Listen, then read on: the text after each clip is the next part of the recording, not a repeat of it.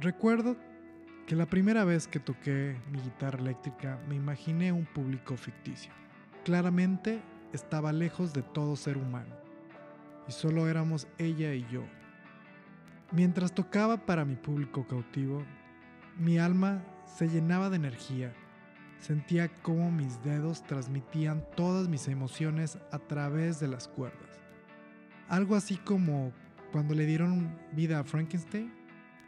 Yo le daba vida a cada nota y mi amplificador tenía esa sensibilidad de expandir esa energía a mi público imaginario. Meses más tarde, viendo tocar a Jimi Hendrix, vi que podía poner el pulgar en el mástil, de forma que podía tocar las cuerdas con él. Así que como buen fan decidí intentarlo y se volvió una parte de, mi forma de tocar. Una tarde, tocando canciones de Hendrix, muchas partes no me salían, por lo que me puse a investigar y me topé con un artículo que hablaba de sus manos. Redactaba que tenía dedos muy largos. En noviembre empecé a asistir a clases de música que ofrecía la Universidad Autónoma de Guadalajara con el maestro Bocotán y Chepe. Estado parado a unos metros, platicaban de la técnica alemana para tocar el piano y mencionaron que las personas morenas o afroamericanas prescindían de la técnica debido a sus largos dedos y sus grandes manos, así que entendí que era justamente eso lo que hacía que no lograra que tocar esos riffs del espacio que nos regaló Jimi Hendrix. Después de comer, decidí investigar un poco sobre si mi tamaño era el indicado para tocar la guitarra. Se imaginarán que muchos apoyaban a que lo largo de los dedos te daba un 90% más de habilidad que si tenías dedos pequeños, así que empezó a surgir una inseguridad en mí. Todo el tiempo veía el tamaño y el largo de los dedos y pensaba, si tuviera así las manos, seguro ya podría tocar como Hendrix. Es algo físico, pero ni modo, así nací.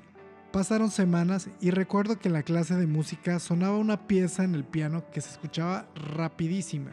Parecía que era una máquina y no un ser humano. Esas novenas que caían sincronizadas salían de aquel cuarto y era imposible no tener curiosidad por lo que decidí asomarme y era una alumna que medía la mitad que yo. Sus manos eran la mitad de las mías, así que me quedé con la boca abierta. Ella podía tocar las piezas increíbles y sus manos eran enanas a comparación de los grandes pianistas. Luego, me enteré de que practicaba 8 horas diarias y bueno, yo no era tan disciplinado. Pasó el tiempo y conocí a un amigo que sus dedos podían sostener un balón de baloncesto sin que se cayera. La envergadura entre su pulgar y el meñique podía ser la de un halcón planeando en el cielo. Nos disponíamos a tocar. Estaba un poco intimidado por aquellas manos. Tras la cuenta de 1, 2, 3, 4, suena el primer acorde. Empecé a escuchar cómo tropezaba bastante. Me quedé un rato en silencio. Después entré en mi parte. Segundos después reflexioné al ritmo que se extinguía la canción.